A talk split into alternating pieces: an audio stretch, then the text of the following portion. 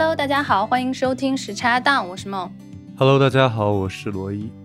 在夏天啊，我们会发现有很多适合的运动。尤其呢，我觉得是最近好像有很多户外运动来到了我们的身边啊，就我自己能看到了，就是像滑板，然后骑行，然后还有这种露营，都是我们常见的啊。但是另外一种就是，我觉得我会把它归为为我看不懂，但是觉得很厉害的运动，就是徒步。我不知道罗伊，你对徒步了解的多吗？啊，我对徒步其实 了解挺多的，因为当时在加拿大留学的时候，其实身边很多朋友，尤其到了假期的时候、节假日的时候，就会去做这样的运动嘛，就 hiking 嘛，对着就会去爬爬山啊什么的。嗯，但是你去了吗？我我精神支持，我精神支持，我都是 say no。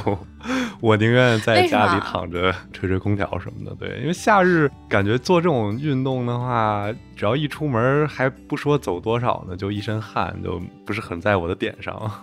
我觉得我也差不多，就是首先大家一说去，就别说徒步了，就是一说爬山，我觉得第一个就是映入脑海晒。第二一个应该就是累，第三一个 就是远。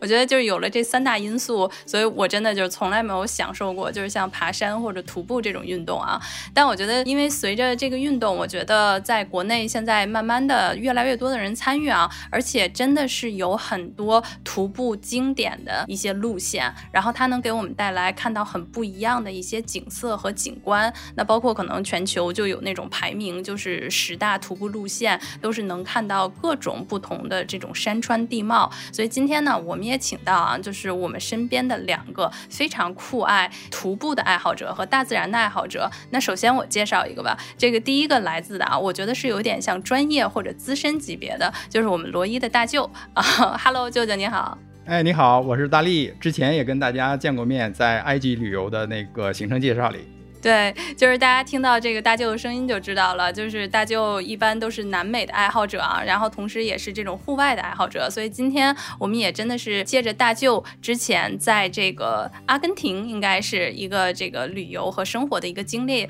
然后带我们走一走啊，就是全球排名前十的一条徒步的路线。然后另外一位嘉宾也是我们节目的老朋友了，是我们时差党的成员 Luvia。他也是一开始从一个像我和梦这样不太喜欢徒步的爱好者，然后因为一次比较偶然的出行吧，现在变成了一个说走就走的背包客。然后我们也是邀请他来跟我们一起分享一下他徒步的一些故事。Hello，大家好，又见面了，我是时不时穿插一下作为这种临时嘉宾的 Uvia。好呀，那今天我们的这个徒步之旅啊，就正式的开始。那我们要不然就先介绍一下大舅，今天你带我们一起行走的这条路线是什么样的路线？好的，这条路线呢，主要还是在南美洲，是巴达哥尼亚的 Fitzroy 徒步路线。那我想先问一下舅舅，就是巴塔哥尼亚为什么会被称为这个户外爱好者的一个天堂？它的特别之处在哪里？巴塔哥尼亚实际上是它在智利和阿根廷的一个最南部，所以它地理位置非常的封闭，那人呢也非常稀少，到现在为止已经还是人类活动最稀少的地区之一，所以在这里的景象呢，应该还保持着原始的那种自然的风貌。这里的山呢是属于安第斯山脉南部的延伸啊，主要是由这个花岗岩构成，它这边呢就是在。冰川和风的这个侵蚀下呢，山峰以这个光滑陡峭的花岗岩巨塔来示人。在阿根廷的一侧呢，有这个三千四百米的 Fitzroy，这是帕塔哥尼亚高原的最高峰。啊，还有呢托雷峰。那在智利那一侧呢，你可以去看到百内群峰。那这些地方的景色呢，跟咱们这边的西藏有些相似，有冰川，有高山，有高山湖泊，哈。但是呢，海拔却比较低。刚才我说这个最高峰的顶端也才三千四百米，那你要去到西藏的话，去到珠峰大本营，可能应该都超过五千米了。那所以在这个高原上做一些极限运动的话呢，不会有这个高原反应的这个担心。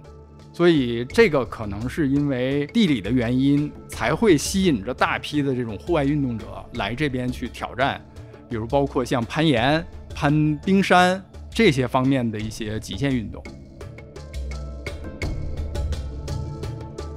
Patagonia 平原，我们刚才已经熟悉了一点啊，那我们就来说一说，就是您当时选择的这条线路叫 Fitzroy 的这个徒步线路吧。呃，我可以大概介绍一下，就是我在巴西工作期间呢，我和几个同事安排了一次去阿根廷的旅游。呃，在这个中间呢，我们就是穿插了 Fitzroy 这两天一宿的这个山区徒步。我们是从 g a l a f a d e 乘坐大巴到的这个小镇，小镇的名字叫 a l c h a t e n。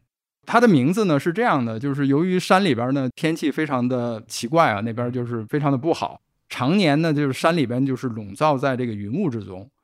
所以当地人呢，就是称它为 Chaten，意思是冒烟的山。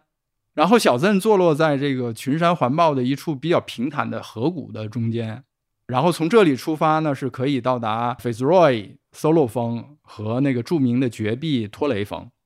我们这个徒步是没有向导的，也就是说完全是依靠自己拿着地图，然后拿着指南针，然后去走这个行程。这个当天下午是一天气非常非常好，蓝天白云，能见度也非常高。然后从小山的山顶呢望过去，就可以看到托雷峰半截的这种花岗岩的这种山身。我们当时是把这个行李放在酒店以后，就立刻跑到小站的旅游中心领取这个门票、徒步地图，然后并且在这个游客中心呢，呃，也要听取他们对景区进入徒步路线的一些具体要求。由于当年的气候是非常非常干燥的，就是这一年的在这一带基本上没怎么下过雨，那么导致呢非常容易发生火灾。这个时候呢，景区就会特殊要求进入景区的人是不允许携带任何跟火有关的，包括打火机啊，或者是你的那个野炊用的那些炉具啊什么之类的这些物品，全部都要留在外边。那也就意味着我们这一晚的露营呢，基本上是没有热水。啊，做饭也没戏，就是你肯定在外边，你比如因为就一天嘛，OK 啊，你买个什么三明治，然后呃一些坚果，你就可以带着进去，就是吃的就完全能够解决了，呃，但是是凉的，是凉的，就是因为就是说，就是你们完全也没有向导嘛，靠地图啊什么的，那山里那种有手机信号之类的嘛，就万一真的找不到路怎么办？或者是它沿路会给你有标识呃，没有，因为听起来真的还挺危险。是的，是的，没有那个手机信号。你进去以后，基本上为什么说不能用 GPS 呢？就是因为你进去以后，基本上手机信号就全部丢失了。他给你的地图呢，会给你在里边会有注释，在什么地方有一些标志，就是所谓 milestone 的标志。那些标志呢，就是在路边插着的，顶端漆着黄色标识的油漆的这种木棍。那也就可能隔个就是半公里呗，也就是一里地，你就能够找到这个木棍上面有标识的这个这个地方，然后沿着这条线路往下走下去，啊，所以就是说南美那边的玩法呢，就是跟那种成熟的，包括像欧洲或者是其他的一些发达地区的这种徒步旅行是完全是两回事儿，就是它是比较野的一种玩法，比较比较原汁原味。呃，对，但是我觉得，就刚才我说这种漆着黄色标识的这种木棍儿，还真的管用，是吗？就很顺利的，我很顺利的就走到了，你知道吗？就是这个，因为因为欧洲其实也是，但是就是它反正也是有标识，但起码路上是有信号的。就我再不济或我受伤了，我至少可以叫个救护车呀什么的，就把我抬走嘛。就是如果信号都没有，那真的是在玩命，是挺很危险的，危危险。然后还有一个呢，就是我再接着说，还有其他的更危险的事儿。行。然后那个是可以不携带饮用水，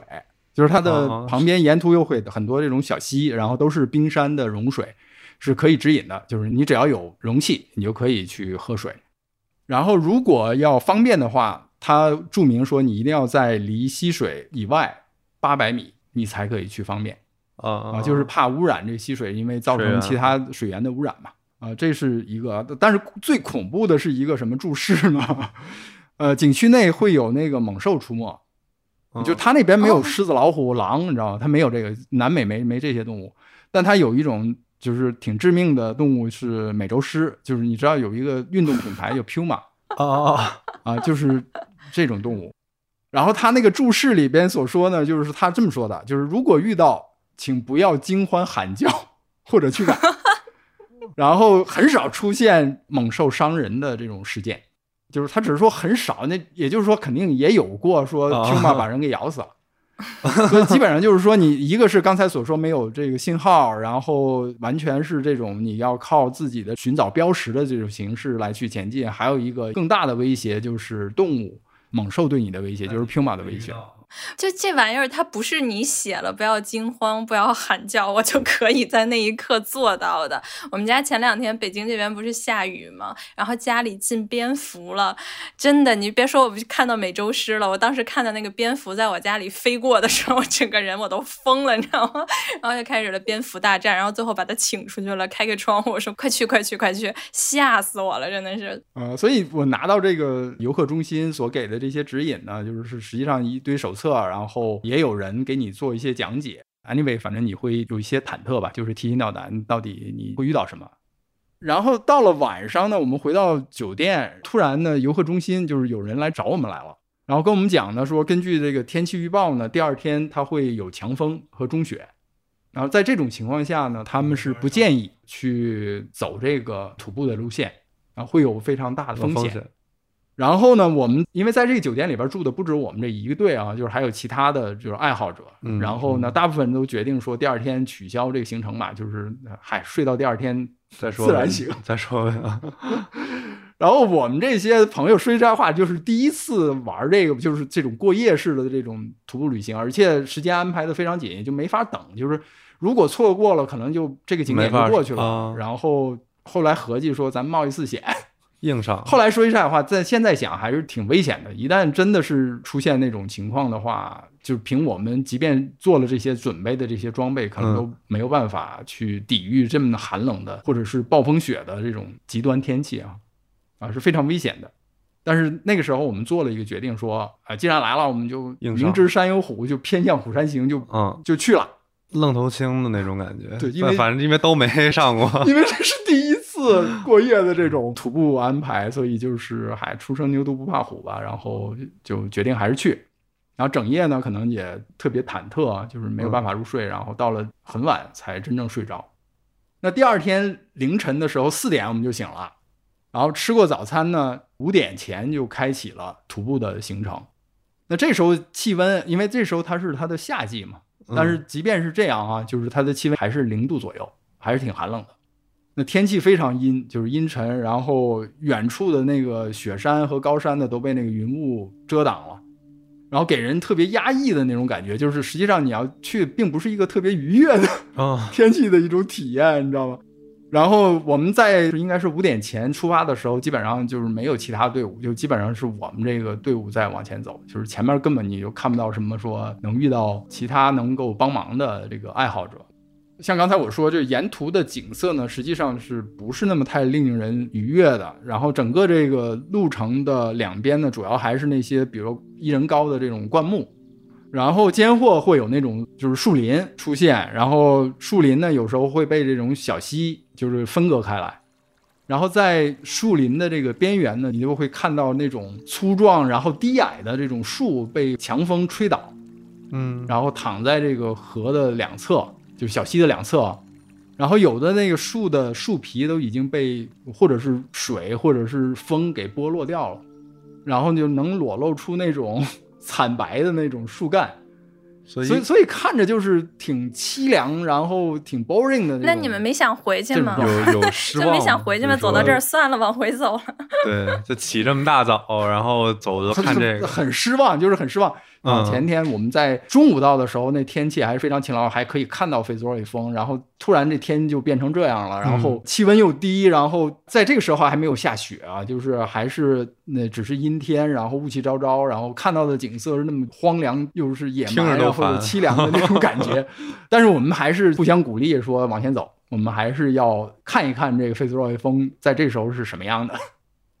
到了中午的时候呢，就是更 worse 了。就是天气开始 对更差了，下起那个雪来了，你知道吗？它雪还不是那种雪花的那种感觉，你知道吗？就有点像小雹子似的啊，就是特细特细的小雹子，然后那风就起来了，吹到脸上都能觉得刮脸，对，刮脸，你知道吗？然后我又没戴那个面面罩，没戴面罩，然后就觉得哇塞，就是还还挺痛苦的，还想继续往前走，但是我还走。那那个时候呢，我们已经开始爬最后一段路段了，然后在上这个最后一段路段的时候，它是一个山。就是一座山，那 Fitzroy 的山呢是在这个山的后边，啊，那你在爬的时候，它在山脚下，它会有一个标识，就是一个木牌，上面用黄油漆刻的那个字哈，上面就说这是你已经到达最危险的这段路。个路段，对，然后请沿着黄色标识的这个木棍儿来爬这座山。因为在其他地方，我的理解啊，就是它为什么让你沿着这条走呢？就是因为这条路还相对比较坚实，因为其他的地方都是那种就没有植被了，就是全是那种滑的那种石头和松散的土的那种情况。你要如果在那上走，一旦滑倒的话，就基本上就是就就 掉下去了。掉下去了。但是还好，就是路上没有积雪，就是因为雪刚刚下嘛，就是没有积雪。你没想着说说你上去雪大了，你怎么回来呀？没有？就是就感觉陷入了执念，就得往前走。对对对，我就是就是完全那种，就是我一定要到那儿看看这个主峰啥样，然后实际上并不是一种就感觉要去 enjoyment 的这种感觉，就是一个完成这个任务一样去把它爬完而已。嗯然后这个时候呢，就是我因为我的背包也很重，就刚才说十五公斤这样的一个情况，基本上我的体力已经透支了。嗯就是外边很冷，然后里边出汗，然后身上的那个衣服可能也的内衣啊都已经粘到身上的那种感觉。然后在这个时候呢，就是说已经没有这个兴趣说举起相机在照相，都都没这种感觉了，就是往前走，就是往上爬。而这时候呢，Fitzroy 的主峰已经看不见了，就是它是隐藏在这座山的背面了。啊那就是低头往前爬的那种感觉，然后爬爬爬爬到了这个山的山脊，就是爬到这山顶了。然后突然一抬头，在这个时候哈、就真的是这个眼前的景色把我真的给震撼到了，真的是震撼到了。就是这时候，就是整个这个 Fitzroy 的花岗岩的绝壁呢，就是突然的就出现在你眼前了。然后它呢，就是它的顶端呢就被这个雪和雾气呢就环绕着，感觉你就是哎飘飘渺渺，特别神秘的那种感觉。嗯然后呢，花岗岩的这个底部呢环绕着就是淡蓝色的这种冰川，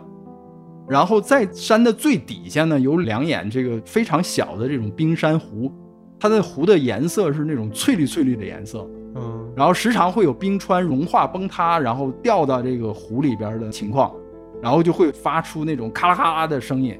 然后这个时候呢，实际上我是就是我们这个团队吧，应该我是第一个到达这个点的。然后在前面呢，就基本上没有人，你知道吗？没有一个人，赶紧拿出三脚架，不是拿着三脚架，那个时候就是我真的是呃 跪在地上，真的就是它是什么感觉？就是一种特别静谧，然后雄浑或者是这种神秘的感觉会打动你，就是让你感觉怎么说呢？你这一生能会有这样的机会看到眼前的这个景色，就是大自然这种鬼斧神工的作品，然后突然出现在你眼前，给你的一种震撼，然后真的让你双膝跪地，然后。那时候我是忍着眼泪啊，就是没让它流出来。实际上，如果放开了的话，可以大哭一场，是吧？如果是 solo 的话，可能都哭了。没有没有没有，那时候我就是 solo，因为我们的同事可能在后边已经跟我可能得有二十分钟左右的路程的这个距离哦啊，就完全是没有人看到我。你如果流泪的话，就流下来了。哦，如果走丢的话，也我估计那个 泪水里头应该含着我这委屈，然后我这个所有的不适，你知道吗？没有没有没有没有委屈，就是所有后来我在想，就是在那个时点上没有感觉到，如果我前面 take 这个风险，然后走这么多路，然后背这么这个行李这么重，有任何这些杂念全没有，只是被眼前的这个景色被震撼到，然后一种情绪的一种发泄。当时你就是震撼完了以后，是拍了张照片吗？还是对，就是你拿起相机，然后就开始拍照。但是当你回来看这些照片的时候呢，你会发现真的是这种照片或者录像是没有办法记录你在当时所看到的景色，就是它可能都是局部的一些特写，可能会把经历过这件事的人会带回到那个时候的场景或者思绪里边。但是，比如我把这张照片给你看，说就是 Roy，你看这张照片，我那时候那么震撼，你会哦觉得这啥呀？这个 哦，真的是那个时候，就是说你用任何我们人类创造的这种技术是没有办法还原它的景象的。是啊，所以就是我们当初可能所 take 的这个风险，然后整个这一路背这个背包，然后的辛苦，就是我觉得真的是值了。因为你要如果采取其他的这种旅行方式，包括像比如坐着汽车啊，去到某一个景点，然后很容易的把你放在那儿，然后去看，再美的景色可能都没有这个让你更触痛内心的这种感觉。嗯啊，因为我之前也看过这个，它是航拍啊，Fitzroy 的的山峰的美景，我相信他可能没有达到像我这种 震撼的感觉啊，因为这种付出是或者是这种突然性是没有人能够替你，或者是别人能够体会到的。哎，那就就是你看完这个景色之后，你们再接下来的行程是怎么样的？就天气就一路晴了吗？再往下走的时候？呃，没有没有，就是整个这个行程还没完，就是这是我第一次看到 Fitzroy 峰近距离看到它的这个景象。然后好在呢，就是我们这后边的雪，就是下午的雪并没有下大。嗯那我们继续往前爬，就是攀到这个雪线的位置呢，就回到了这个山脚下。确实下山难，但好在呢雪没有变大，然后后续撤回的那个路上呢，并没有太多积雪。虽然费一些周折，但至少我们平安的回到了这个营地。那么这个营地呢，它是在因为营地很多啊，就是它嗯整个这个国家公园，它可能设了很多这个相应的营地。但是我们知道，所谓营地就是空地让你搭帐篷，对它不是所有的地方你随便你可以搭帐篷的，嗯，它也有指定的地点，就是它通常会告诉你在什么地方有一个 camp，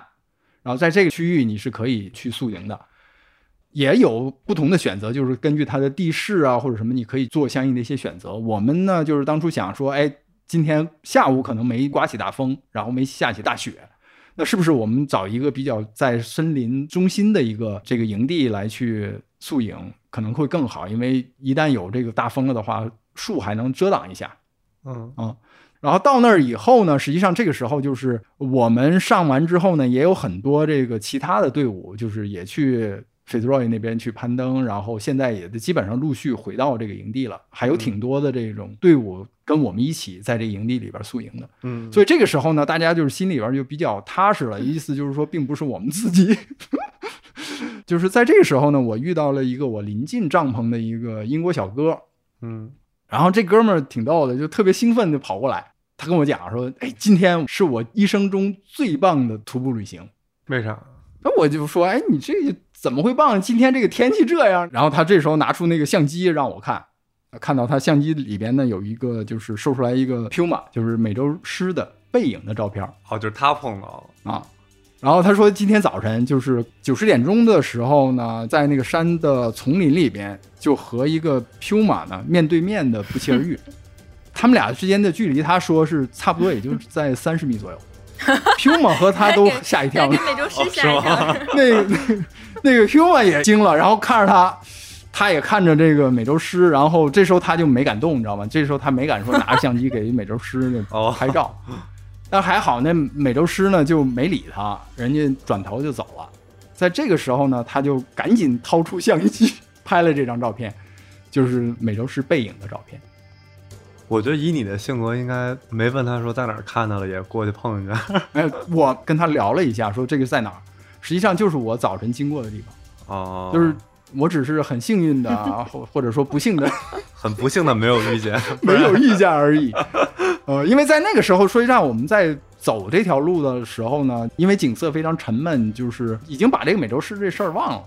啊啊郁闷到都忘记了就有哎这可能还有这个威胁。后来我看了这照片，我觉得就后背也发凉。这要是被遇到，万一被它攻击了的话，那真的是没命了。因为你跑根本没戏，就别说三十米啊。我是不是跟你们说过，我就是去 kayaking 的时候遇到熊了？我跟你们说了吗你？好像提过，对，我也应该提过，就是当时就是也有那种牌子说，就是岛上有个野生动物啊，就比如说有熊，然后就是说见到了就不要乱动什么之类的。然后当时就是我朋友在河边，应该是洗碗呢，还是洗东西呢？他就突然回到就是营地说就看到熊了，嗯然后就我们一帮人去看，就是是在河对面，它是就另外一个小岛上面。然后我们近距离看，这也不算近距离吧，但就是直击到了。我说我操，幸好不是在这边这岛上碰到，不然的话 尬住了。对，熊的攻击性可能更强一些，就是特别是你要如果呃顺风，就是意思就是说风能把你的味道带给它的话，它有可能会选择攻击。但是美洲狮我不知道，它的主要食物应该还是羊驼，啊，但是人之前也看到过一些新闻，就是出现过美洲狮攻击人的情况。饿饿极了什么哦都什么都吃，而且你想三十米，你别说三十米，就是一百米，它的速度非常快的，就是它的体型不大，嗯但是它非常敏捷，非常速度非常快，就跑起来之后，你人你根本跑不过它。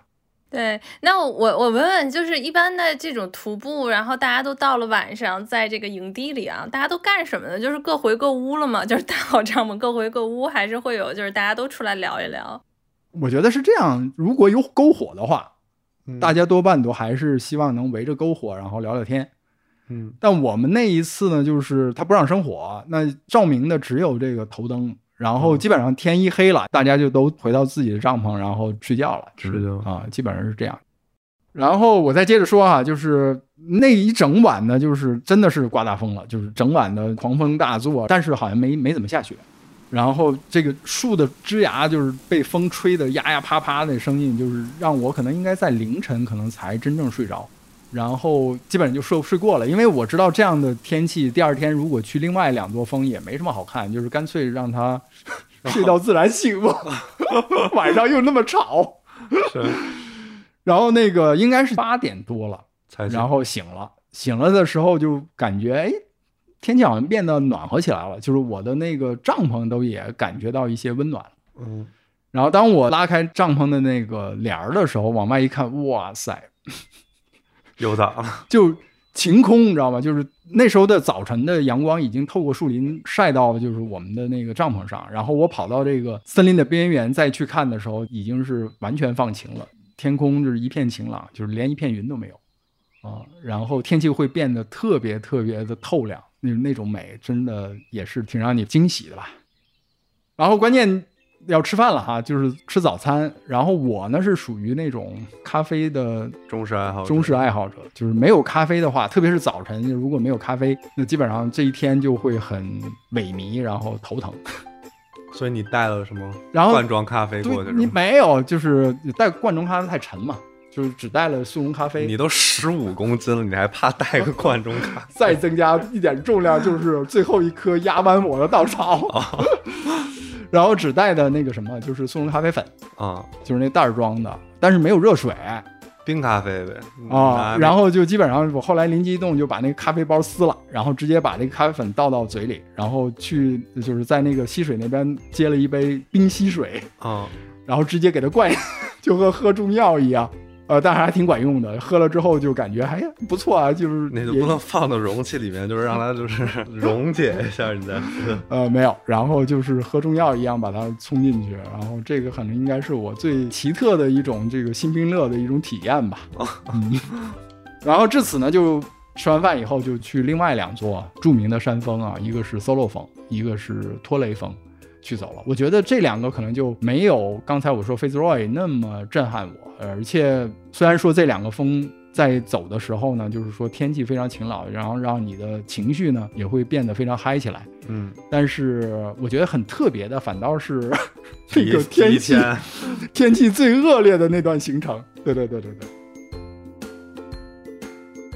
刚才听完了之后，我在想，这个徒步到底是旅行还是修行？就就我刚才听着，就是整个人的状态，然后包括对吧，这负重前行，然后可能还不能在一起，因为大家的这个脚速不一样啊，都可能是闷着头，然后往前走，然后大家可能话语也不多啊，就这听起来，它真的不像是旅行，我更觉得更像是一种修行。呃，看你怎么定义修行了。但对于我来讲，可能还没上升到修行的那个层次，还是在旅行上，就是对景色的一种新的一种体验吧，就是能够更沉浸的去体验到你的旅行的快乐中。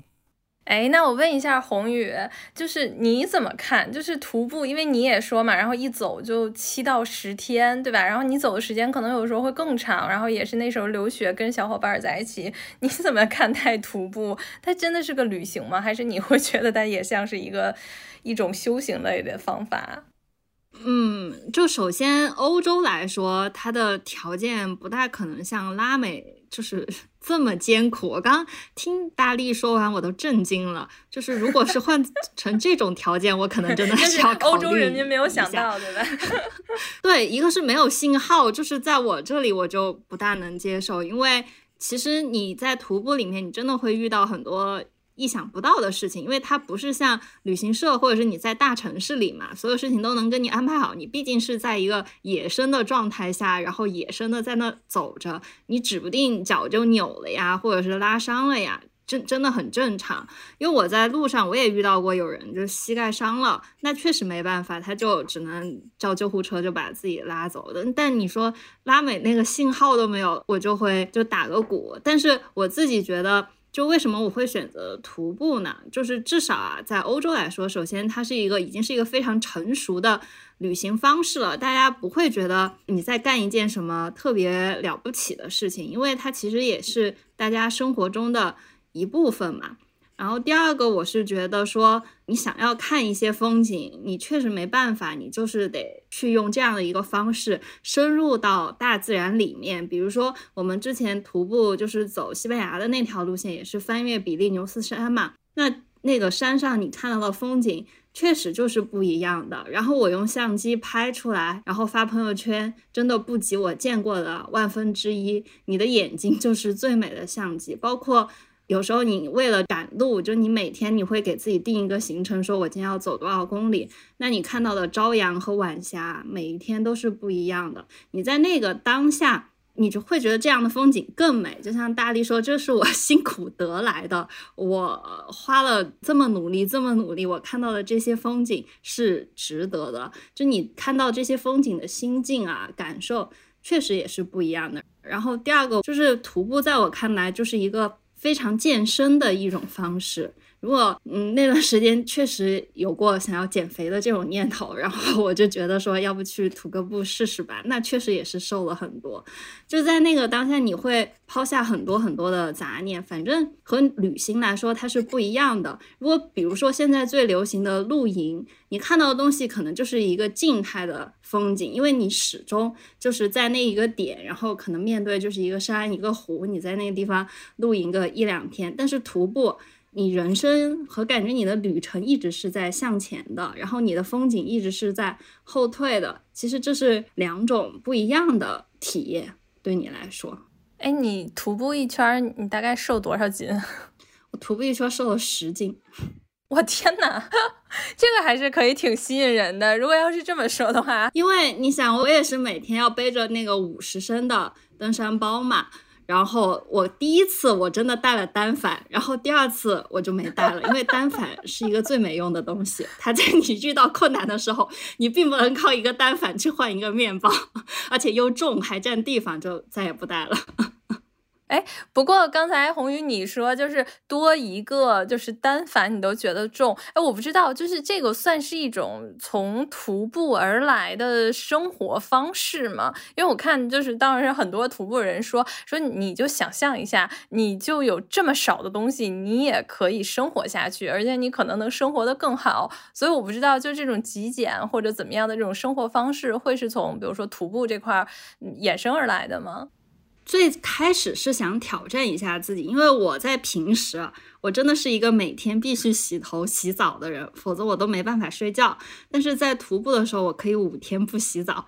就是在那个时候，你就想挑战自己，看自己到底能够做到哪一步，因为。像你在欧洲的话，它虽然有信号嘛，但你毕竟不可能就是住在那种酒店，你住的也叫驿站木屋，然后它有时候你是有热水的，有时候是没有热水的，然后那个床它可能就是给你一个木板，然后或者铺一个床垫。那你可能自己还是要把你的睡袋给铺上去，因为你也不确定那个东西到底干不干净嘛。就是你在那个时候，我的那个当下，我想克服的就是自己的一种生活习惯，一种挑战。当你完成了这一趟旅行之后，你发现哦，原来我是可以做到的，我也是可以不用过那么精致，可以过得极简。就是一个是你在生活上，另外一个你就是在心情上，因为你在平时的工作啊、学习，你就是一个很繁忙、很匆忙的状态，你可能一个小时你得处理十件事情。你在徒步的时候，它和别的旅行不一样，因为你就是要专注在这条路上，它可能就像大力说，随时可以遇上美洲狮啊，或者是你也不知道天气会怎么样，它可能随时就要下雨啊等等，你就只需要专注在这一件事情上，你会觉得这个世界很简单，你的心情真的会变好很多很多。所以我一直觉得，就是当你一个你觉得自己心情非常不好，或者状态非常不好，会抑郁的时候。其实去一次徒步，就是屏蔽掉所有这些外界的干扰，包括这些信号啊，无法上网啊，你就在大自然里这样流浪一个星期，其实你的状态真的会慢慢的恢复过来。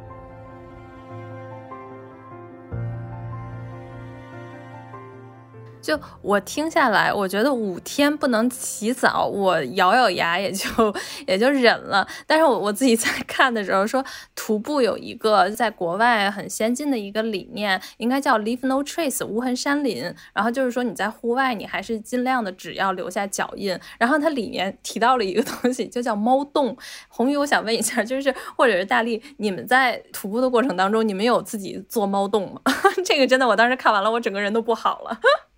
猫洞是什么呀？我也没听说过猫洞是什么。我可能走的还是那种比较，就是不那么太艰苦的路线。真的吗？至少我是每天可以住在一个房子里。真的吗？就是因为猫洞，我看到这块的时候是这么说的：他说你在上厕所之前，然后要找一块远离水源、土壤肥沃的隐秘地区，然后挖一个深度为十五厘米以上的小洞。然后呢，这个小洞就是让你来，就是对东东用的。然后你就可以在那块儿哎上厕所。然后你上完厕所之后呢，你应该把猫洞彻底掩埋，然后并且在你的猫洞上面盖上就是碎石、树叶或者叶片，然后作为掩护。我觉得看到这里块儿。我还能忍，你知道吗？因为我觉得好吧，就是这个是天然大自然嘛。但是在下一页的时候，我就有点觉得我脑洞大开了。然后他说特别不提倡就是使用卫生纸。嗯，就是说，因为你卫生纸应该不太能够降解在大自然的森林当中嘛。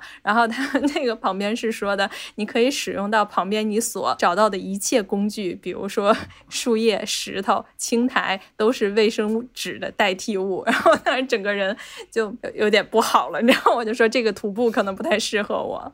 大家。也没有极端做到这份上 啊！是那个刚才我说 f a c e Roy 最初我们在游客中心给的指引里面，他有提到过，就是你在方便的时候要远离水源八百米。刚才你说挖这个猫洞的情况也会有，就是也是在指引里边做的相应的解释，但是并没有提到说不可以用纸，呃，纸还是可以要要要用的，对，要不然嗯，对我我也是。然后我觉得这个是负责任的一个旅游者。可能都要去了解并且去掌握的一种知识，就是对于这个大自然，大家肯定都要去保护，尽量的在你整个的这个行程里边给它留下最少的印记最好。然后，之所以挖这个洞呢，实际上它主要还是担心一些野生动物把它刨出来，然后污染周边。所以，它为什么刚才所说要挖多少深的洞，然后需要上面掩盖一些碎石啊这些方面的原因。所以这个我们确实在我们走 Fitzroy 行程的时候呢，是严格按照这个来处理的。因为你也在喝这边的水啊，如果你 你不去遵守的话，那会是怎么样？就是你还敢喝这水吗？就是在国内好多的旅行的时候，可能有些溪水实际上你看的非常清澈或者怎么样，你可能不敢喝的一个原因就是很多人他不遵守这种方式。刚才我说我们背了那么多的行李。你要如果想象，如果不相信这水可以喝，你得背多少矿泉水？嗯，因为在整个的旅行里边，实际上如果要说最重的行李，可能一个就是你的照相的这些器材，你比如单反或者是镜头、三脚架这些，然后还有一个就是饮食了，包括水，水可能比吃的还要重。对，所以我看他们好多人就是说做这种户外运动，尤其是要露宿嘛，像徒步这种的，他们带的牙刷、什么沐浴露都是要可降解的，然后这样子就是确保你可能是在野外用完了，包括洗洁精。你还有牙刷和沐浴露，就就这些东西都免了。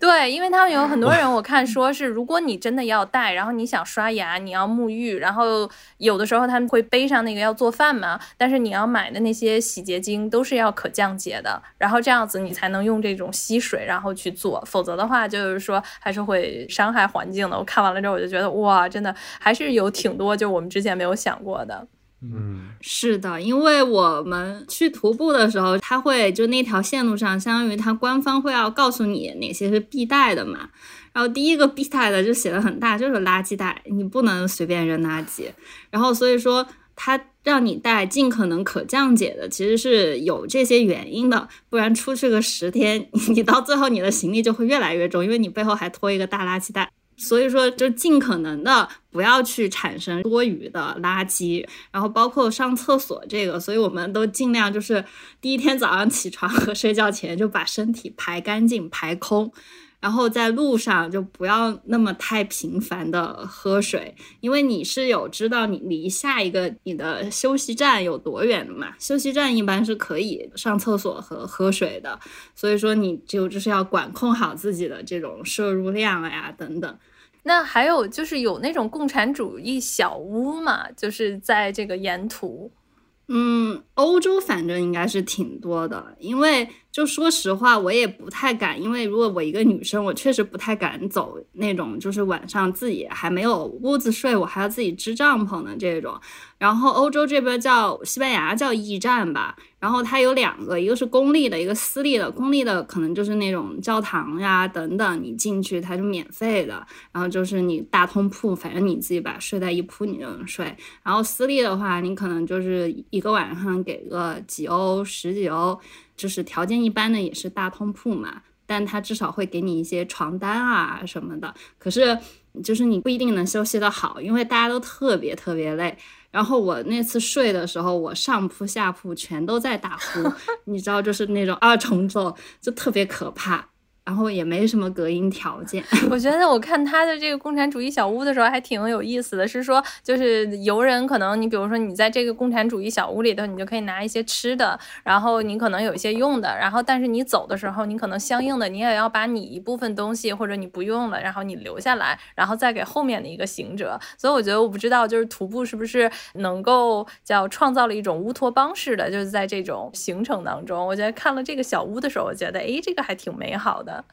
嗯，徒步我觉得最美好的地方就是你真的会觉得不分国界，就大家就是一起的在这条路上，就像一个小的这种社区一样，或者 community 一样，就是你从哪来真的真的不重要，因为大家真的要需要互相帮助，然后你们才能够走到终点。如果只是说你是一个独行侠的话，如果你在大城市里，你可能会觉得说我不需要帮助，我一个人也能过得很好。可是，在徒步里，它确实不是这样的。就是你走到一段路，你总会需要帮助，就或者是说我鞋不合适啊，我需要喝水呀，就是有很多你意想不到的事情，在那个当下，你会发现你自己一个人真的解决不了，你需要同伴，需要团队的力量去帮助你。你有碰见过吗？就是这种时刻。有啊，就是经常就是我是帮助别人的那个人啊。就我们徒步的时候，刚好是有一个阿姨吧，四十几岁，然后她第一次徒步，她可能那个时候膝盖走了三四天了，她膝盖就受不了了。然后那个时候我们又在一个非常小的小镇上，医疗条件没有那么好。然后那天晚上，就那个驿站的人，他跟那个老板说了，老板就首先就帮他看一下这附近有没有什么医疗机构嘛。然后我们就是又开车又步行到镇上最近的那些药店啊，去帮他买药啊，帮他处理。然后后来就是救护车来了，然后他又说他不想放弃，他一定要走到最后。那后来就是我就和他结伴而行了，因为我又觉得说。不能把它扔下来，因为那个时候我们距离目的地其实只有两天了，就走到那个朝圣之路的终点。然后他就不想放弃，就我前面已经走了十天了，然后最后还有两天，就半途而废，真的不好。所以说那个时候就陪他一起走到了终点，然后我们就把两天的路变成了三天的路，因为你确实两天，如果每天按照就是你背的那个包的重量，对于身体来说负担太大了。其实我从个人来说，我特别想问一下 舅舅，就是当时你是知道这条路上风险这么大，甚至有可能就是命都没了，但为什么还要决定一定要去呢？就是你怎么看待？把控风险这件事情。说句实在话，因为那个是真的是我第一次走这种过夜的行程。然后当我们知道说第二天刮风下雪的时候，第一想的是这趟怎么白来了？不能让他白来呀！然后就真的对徒步和可能遇到的这些风险都是比较低的去评估了。也就是说，我们去之前，实际上对整个这个行程，因为阿根廷整个的这个旅程呢，应该是十五天，然后在这个里阿尔查特呢，可能我们就只停留三天，所以在那个时点上来讲呢，就是说想把整个的旅行给它完成，然后。至于说刚才所说，比如说半路会不会出现，比如谁受伤，然后或者是如果遇到这种大的暴风雪的话，我估计真的要挂，因为因为我们带的衣服，说实在话，我就是刚才我说帕塔哥尼亚的一个冲锋衣，里边带一个抓绒，然后裤子，我记得那个时候我都没带抓绒裤，只是里边穿了一个就是类似于那种 Cool Max 的那种类似于秋裤似的那种，啊。然后就就这些，然后就就去了，你知道吗？就是 怎么说呢？这个应该是也是一个教训，但是在后边，等于是相当于说我对这个徒步非常感兴趣的时候，可能更多的去学习或者去了解徒步的一些知识，然后去了解它怎么去规避风险啊，或者是之类的这些东西。各位做这种户外运动的时候，尤其是 有一定风险系数的运动，一定要 注意安全。我觉得就是说，可能第一位的就是敬畏大自然，就是为了保证你自身的安全，你要学会敬畏自然，这是第一个。第二个呢，你为了能让你的后代和我们将来的人类能够看到你这种原始的或者是纯净的自然景观的情况下呢，就是尽量留下。你这次旅游最少的痕迹啊，来保护自然，所以这两个我觉得是在今天在聊的时候，我可能能够给大家的一个体验。聊到这里呢，我们今天的这期节目也是到了尾声了。那到了最后的最后呢，能否请大力还有红雨卢比亚分享给我们时差党的听众一段可能只属于你们徒步者才能看到的一些风光？徒步呢，实际上是一种花最少的钱，然后走最远的路，可以看到别人看不到的风景。那这个点呢，体验比较深的一个，刚才我说我们在 Fitzroy 啊所见到的场景，还有一个呢，可能我要提一下，在百内国家公园走 W Circle 的时候，我们走了一条山谷，叫法国谷。然后当我们非常艰辛的走到这个法国谷的最里边、最底层的时候啊，我们那个周边环绕的那种花岗岩石山，基本上是三百六十度的美景环绕着你，然后你坐在一个花岗岩的石头上啊，然后环顾你四周，这个三百六十度的这种美景，是你通过其他交通方式没有办法抵达的。这片美景呢，三百六十度完全属于你。并且呢，这个美景它是不去区分贫富，它只是把最美的东西展现给懂得美景的和去追求美景的这些艰辛的 backpacker。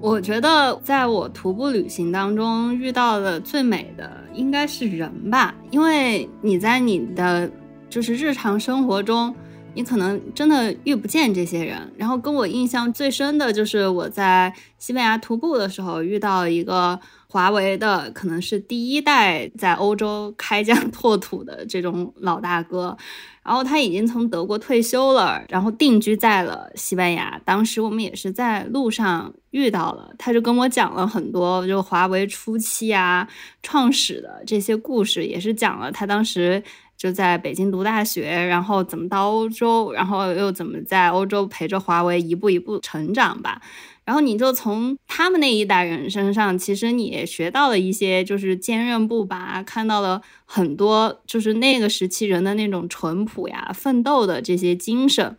其实你说这样的人，你在日常生活中你肯定是没有办法接触的，也只是在一次的徒步旅行中，你跟他有接触，然后有遇到，告诉你是怎么样的。然后另外一个令我印象深刻的人，是因为我那条线路我连着两年去了两次，然后那两年的话，因为你在西班牙那条路叫朝圣之路嘛，然后大家都会有一个传统的礼仪，就是说你每到一个地方，你可以盖一个邮戳，然后纪念说你来过这里。开始只能教堂盖，后来呢，在路上，但凡你是卖水果的小摊，大家都会给自己可能像一个萝卜一样刻一个章，然后你就可以去盖。我印象最深的就是有一个断腿的，就是残疾人，他应该是参加过战争，然后那条腿就断了。他的章特别特别，他的章就是一个角，然后是一个烫金的那个印子，它就是一个小脚印，然后会给你一个红丝带，相当于他就在那条路上去募集，就募集给残疾人集资。他可能每天就是卖一些水啊，卖一些那种水果。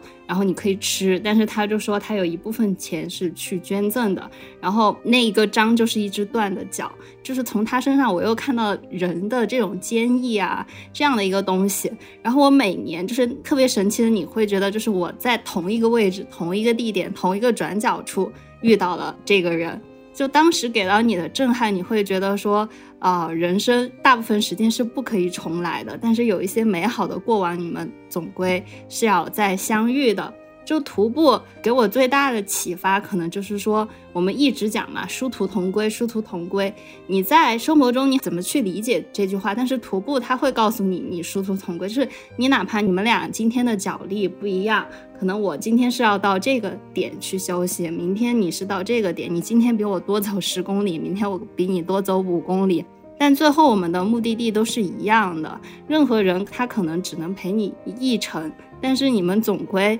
如果是有缘，你们就是能在终点去相聚相遇。就是在路上，我遇到了一个波兰人，然后波兰人他也一个人来的。他就一直告诉我，他说在这条路上，他每年都来，因为他学到一句话，他觉得非常有道理，就是你从哪里来真的不重要，你到哪里去，你的人生终点在哪里，你想成为什么样的人是最重要的。他说这个是徒步教给他的，所以也是他每年都会来这条路上的原因。因为这条路上你会遇到世界各国的人，所以你真的从哪里来不重要，但是你要成为什么样的人，你要去哪里，其实是最重要的。